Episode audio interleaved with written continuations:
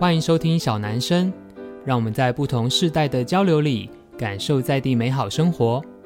本节目由台南百年布庄锦源兴制作播出。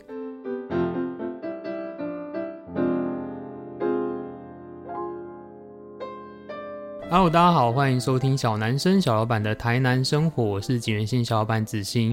刚才在我们前面的开头有提到一个跨世代的交流这件事情呢，因为我们今天有一个非常特别的来宾，那这个来宾呢，我自己觉得他本身有一点像是一个呃美学教育者。然后这几年他的工作其实从小朋友到长辈都有呃参与，然后其实过程当中也曾经跟景元星合作过。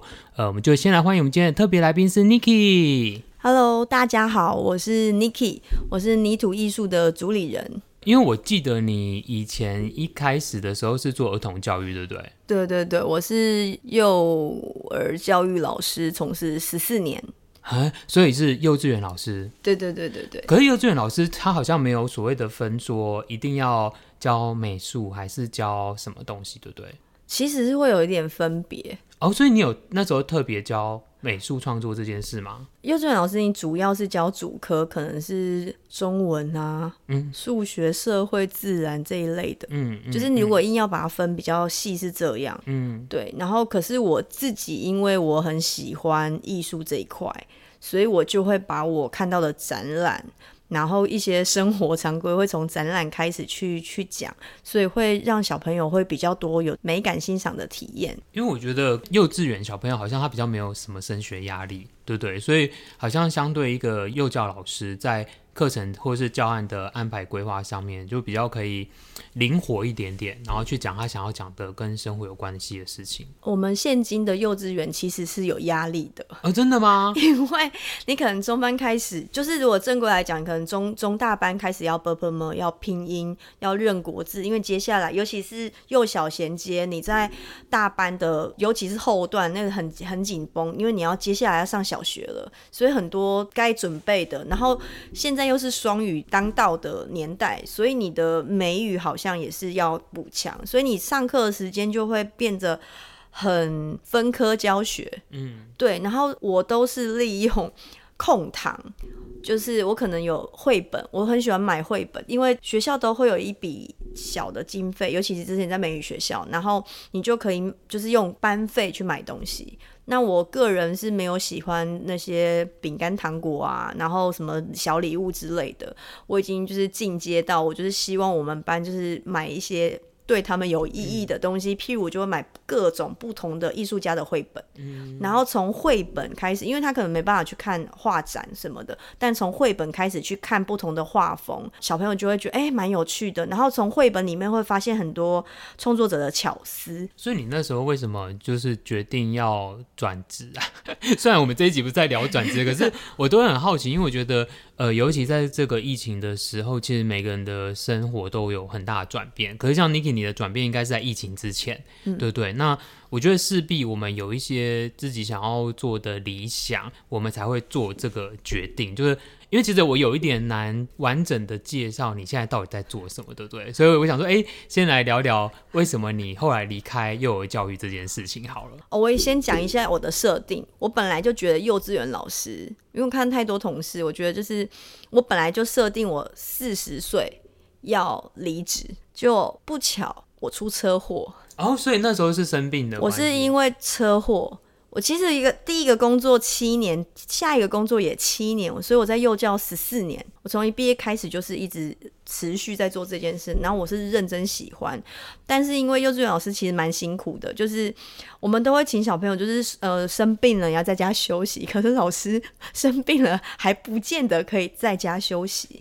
车祸的那一次是蛮严重，因为我被车，我是骑机车上班被车撞飞，然后我就整个胸腔挫伤，然后我休息半个月，学校就觉得你应该休息够了，要回来上班，所以我其实就是在没有休息恢复完成的状态之下，就继续工作到我没有办法继续工作了，然后是因为这样的原因才离职的。嗯，对，才终于有好好完整的休息。我大概一整年都在休息的状态。嗯。所以你那时候是离职吗？对，是离职。可是你后来为什么没有再回去找幼教的工作？呃，因为我觉得就是体制内太多我不喜欢的限制。有某一个程度，我比较美美式思思考，我希望小朋友是透过思考去做学习。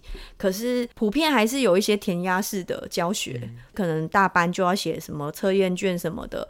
基本上，其实我都会跟家长讲，你就是我不能因为我自己不要写，然后影响别班，人家就觉得不合群，所以我就会会卡在那边。那所以后来你就是离职之后，你。做了些什么事情啊？或是你摸索了什么？我觉得一定会有一个过程，让你后来决定你现在在做的这件事情。我觉得是生活体验哦。我爸跟我妈有给我一个观念，就是他说做什么事都要认真，所以我工作很认真。吃也很认真，玩也很认真。我们家是可以为了吃一个肉包还是一个馒头跑去鹿港的。然后，所以旅行对我来讲很重要，因为我爸妈可能平常工作非常的辛苦，可是六日或者是有假日，他一定带我们出去放电，然后去探索生活的乐趣。因为小时候在那个东埔温泉，我们是真的有看过石虎本人。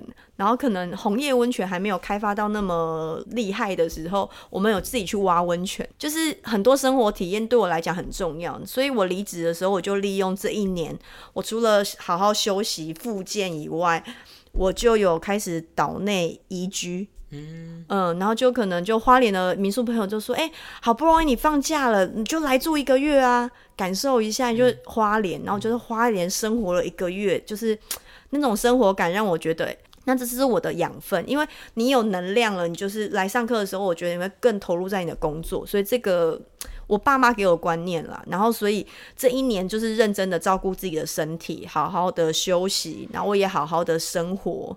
所以我觉得还蛮珍贵的那一年，然后你就会思考你接下来要做什么这样子。因为我会认识 Niki 其实是蛮有趣的，是因为 那时候 Niki 来景元星看展览。对不对？我还记得是徐志宏阿宏大喊的一天那一个展览嘛，然后我就觉得，哎，这个客人蛮特别的，因为好像他不只对译文很有兴趣，然后对各种生活的呃内容其实蛮有兴趣的。然后后来可能哎，就是在网络上面有时候会有一些联络，甚至前前后后，你 Niki 也来店里看了很多展览。然后我就要说，哦，原来你自己有一个。嗯，有点像是工作室的这个单位，就是泥土艺术嘛，对不对？嗯、那所以泥土艺术它其实主要是针对儿童在做教育吗？泥土艺术的前身就是我前面在做，可能是离奇食旅，就食物的旅行，因为这是比较结合我自己喜欢的事情。我喜欢深度旅行，所以为什么有泥土艺术？前面一定要讲离奇食旅，是因为我想要有一个生活体验，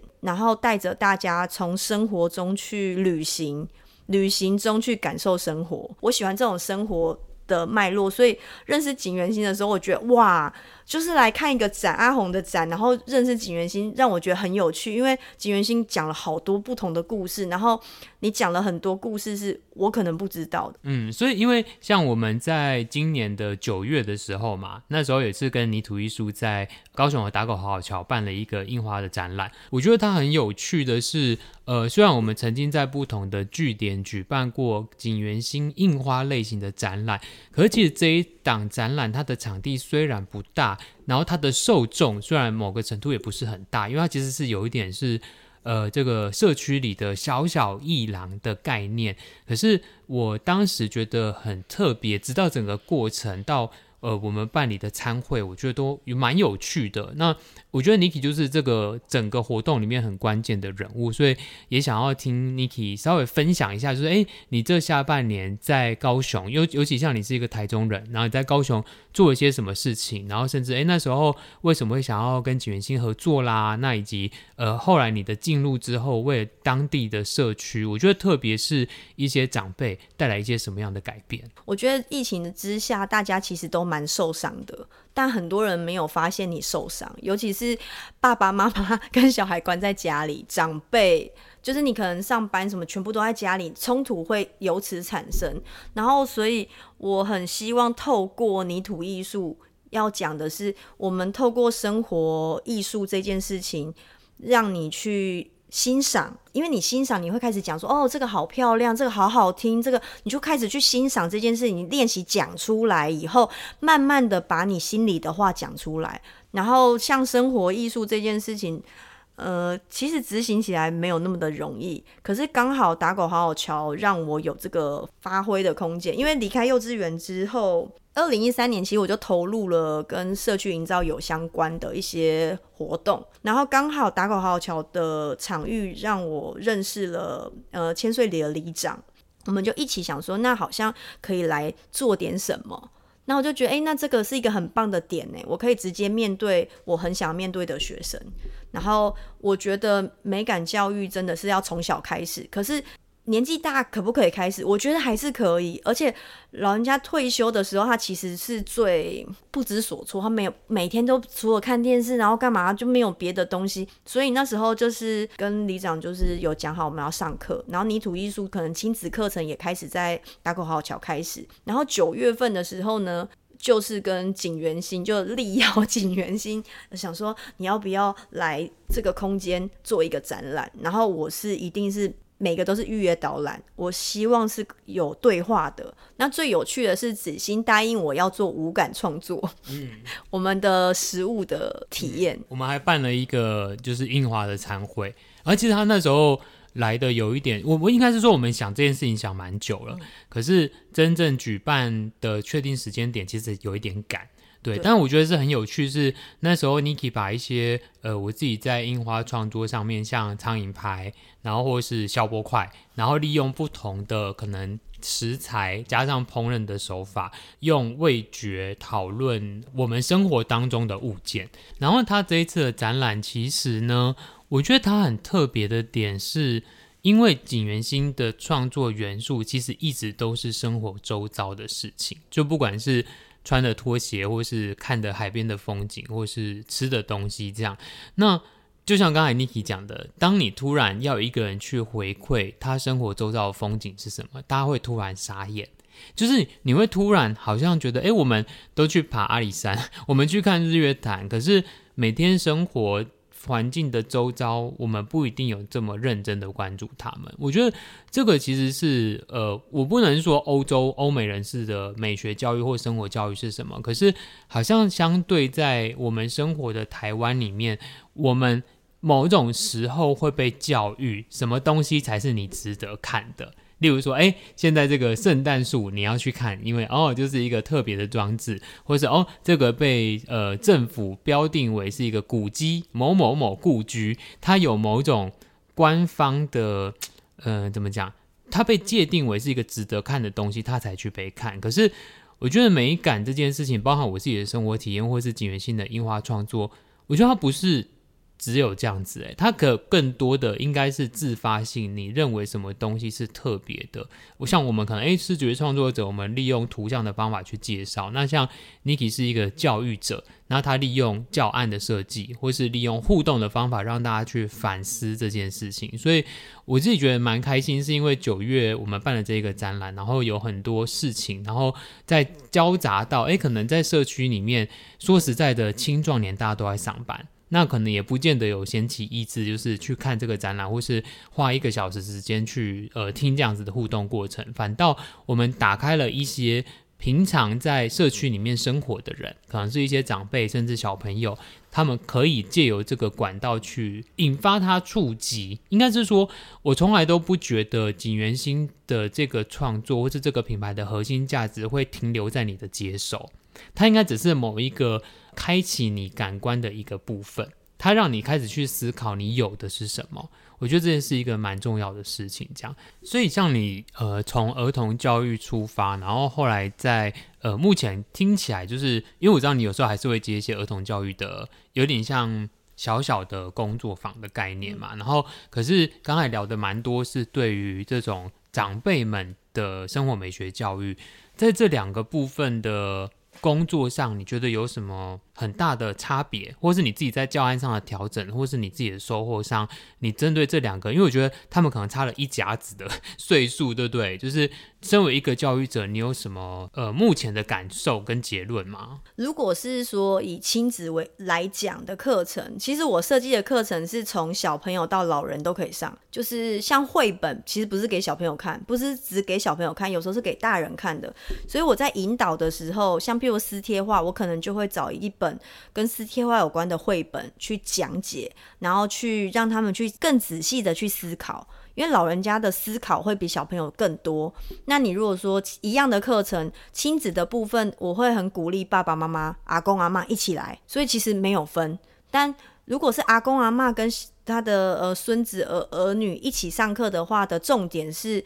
我其实在示范怎么跟小朋友引导，然后我们也有阿妈跟他的孙子一起来上课，嗯、阿妈比孙子更认真。嗯、对我来讲，泥土艺术其实没有分，对。然后如果是老人家部分，我觉得会比小朋友更需要被鼓励、嗯、被引导，嗯，这是差别，只有那一点点。其实像我，我后来啊有一个蛮明显的感受，我觉得从三十岁之后开始是，是因为我们已经不是学生。进入社会工作可能也一阵子了，那你会突然发现，诶，我现在三十几岁，就是当时我们父母亲在育养我们的那个年纪，对不对？因为他们可能三十几岁，我们都已经国小或是多大了这样子，你会发现，哦，原来那时候我们看了那么大的大人，那个父母就是现在的我们，所以我们没有那么成熟，对不对？但相对他们也是一路这样子。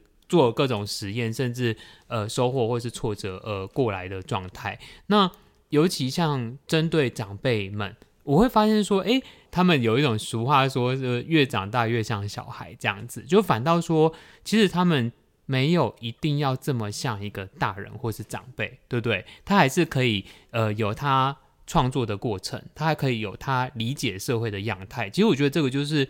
Niki 在做的事情，或是泥土艺术在做的事情，很有趣的地方。我们去打开每个人对于社会、对于生活周遭的感知，然后重新去理解外面。因为我始终相信，对这件事情的结论是你重新去理解你自己。没错，没错。因为我们其实有一点。好像被僵化到我就是这样的人，或者我只能做这件事情。嗯、我从来不知道，原来我可以跳舞，我可以演戏，我可以画画，嗯、对不对？那如果他透过各种不管是付费不付费的体验的过程，可能只是一个导览的过程，嗯、成为一个小小的种子，让他呃有不一样看待自己的方式的时候，其实他会变得更丰富。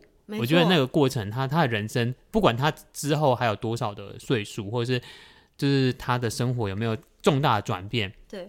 可是始终他会回到一个是，当你的心境转变，你不再为自己设下界限的时候，你会展开很多的可能性。对对对，没错。嗯，我觉得你讲的非常好，因为我后来在写这个计划的时候，我有深刻的去重新反思，因为我比较会写课程。但是要聚焦在所谓的呃，你写计划要有重点啊什么的，我比较没有办法。可是透过这个，我可以又更深的去想到说，因为长者跟小孩其实一样，他们都需要被关爱、被倾听。他很在意别人的想法，然后可能很害羞、不习惯，然后会不知道怎么表达自己。而且他常年这样子，可能六七十岁，他已经啊没办法啦。就这样，我习惯了。但我后来发现，就是当我开始跟我妈妈在做这个功课的时候，我他已经很久没有讲说没办法。老实说，我长这么大没有顶过嘴，嗯、但我不知道怎么去跟我妈讲，这不不合理。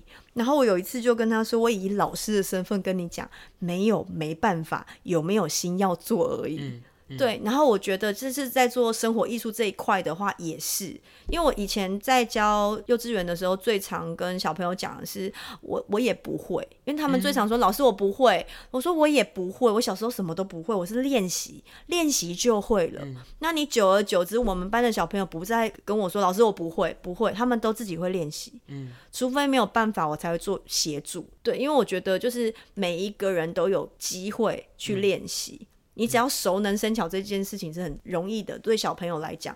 那老人家其实又回归到你在上课的时候，你要更多的引导，因为他比小朋友更害怕，嗯，因为他常年武装自己，某一个程度他们会觉得不被需要了。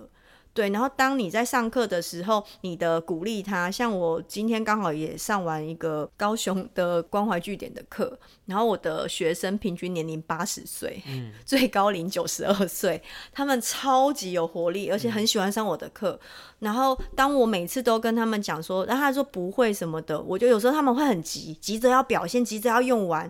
然后我今天就跟他说，有时候哦。越慢越快，嗯，这句话是真的，因为你越急，你要修补的东西会越多，嗯，但你如果慢慢慢慢做，那你是不是就不用去填补那些你刚你刚才空下来的东西，嗯，然后就慢下来之后，你就会发现哦，一个小时的课程，一个很急的人，然后他到最后他的东西是很完整的，他慢下来了。然后，因为他被你肯定，我就说很好，很棒。我最常讲这两句话。嗯、然后他们有时候会不好意思，老师你都很会讲话哎。嗯、我说没有，你真的很棒啊。嗯、对，然后我就觉得，当他被鼓励的时候，他们的那个信心大增。嗯、哦，他的创作的那个眼眼睛跟那种神采，你会觉得突然觉得他好有活力，好可爱哦。嗯、然后我就会觉得做这件事情好有意义哦。我我其实觉得这是一个趋势。因为大家都知道，其实台湾现在迈入一个 老年化的社会，然后，因为我觉得像 Niki 在做的事情，或是泥土艺术在做的事情，它不是用一个美术补习班这样的概念就可以带过这个单位到底在做什么。因为我自己的很深刻的体悟是这，这呃，从我考呃大学之后。我觉得整个世界因为网际网络，因为各式各样疫情、各式各样的关系，它变得非常的变动。嗯、那在这个变动底下，其实不是每一个单位体制，它都可以沿着过往某种被分配的社会功能而出现。那我觉得，诶，泥土艺术它就扮演了一个。我们跟自己生活中间启发的那一个桥梁，所以它真的很难被讲说，我们就是一个读绘本给小派 小朋友听的单位，或是哎，我们就是带小朋友做劳作，然后可以去考美术班的单位，不是？不是，对，它其实是一个启发点，然后让大家去了解这件事情。可是我觉得，相对它也会变得很困难。因为就像我们一开始很难界定说，哎、嗯，到底泥土在做什么？对啊、然后甚至好，今天我们面临很现实的营运好了，我们也得讲清楚说，哎，我们不是只是让小朋友来这边听绘本故事收钱的单位。对，对，我觉得这个是蛮难、蛮有挑战，可是它确实是一个趋势。因为当我们跟自己或是跟土地的连接更紧密的时候。我觉得某个程度，它会解决蛮多问题的，真的，对对，就是人与人之间的问题嘛，或者是人与土地之间的问题这样子，因为你会过得比较自在跟舒服。我觉得你的人生也会活出某种价值，这个是蛮重要的事情。这样子，有一次去演讲，有受邀演讲，然后他希望我把我的教育理念写出来，然后我就是一直在想，有点难的。呃，那时候我可能是疫情前，然后二零一九的时候，然后我那时候是想说。一切都以爱为出发，对，我就说让爱说话，一起成长。就其实很简单哦，让爱说话是我希望这个爱不是只有小孩，它是整个家庭。嗯，我想要影响的不是只有一个人，因为像透过幼幼儿教育这个部分，我可能因为小朋友，你某一个程度，家长也开始学习，阿公阿妈也开始学习，因为我一直觉得身教、敬教、言教。很重要。嗯、那我很开心，就是我之前最后一届大班小朋友，然后他们现在已经高二了。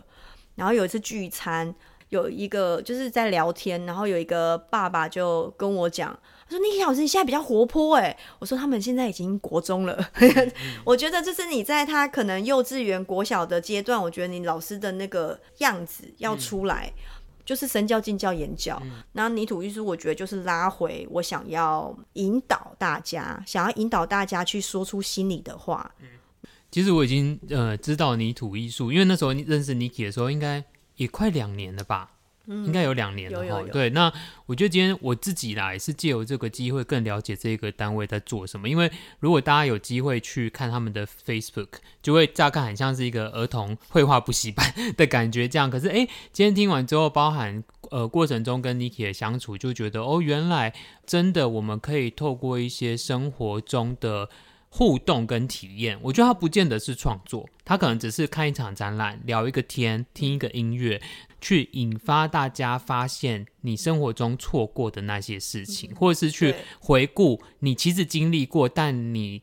你的认知、你的回忆错过的那些事情，对，对，对，对，那就就很像锦源兴的创作这样子，是是是对，对，就蛮有趣的。今天很开心的。可以访问到 Niki，那就过程中聊了蛮多的、哦，虽然没有一个明确的主题，对，但是我自己对，但我自己很有收获，是我觉得就像我自己在做的事情，然后或是每一个听众朋友，其实。就算你每天骑摩托车上班的路上，一定有值得你看的东西，嗯、对不对？一定有，或是诶，就算你跟朋友聊天的过程，或是就算你在等公车的那五分钟，我觉得一定有值得你看的东西。嗯、如果我们都可以处处去留意生活当中的事情，我觉得它不见得是美丽的事情，对对对对，它可能是你去观察。就是回来讲身心灵，我觉得整个 整个世界，或者整个你生活周遭，这些人都是你的老师，对不对？哪怕那个骑摩托车过去的那一个人。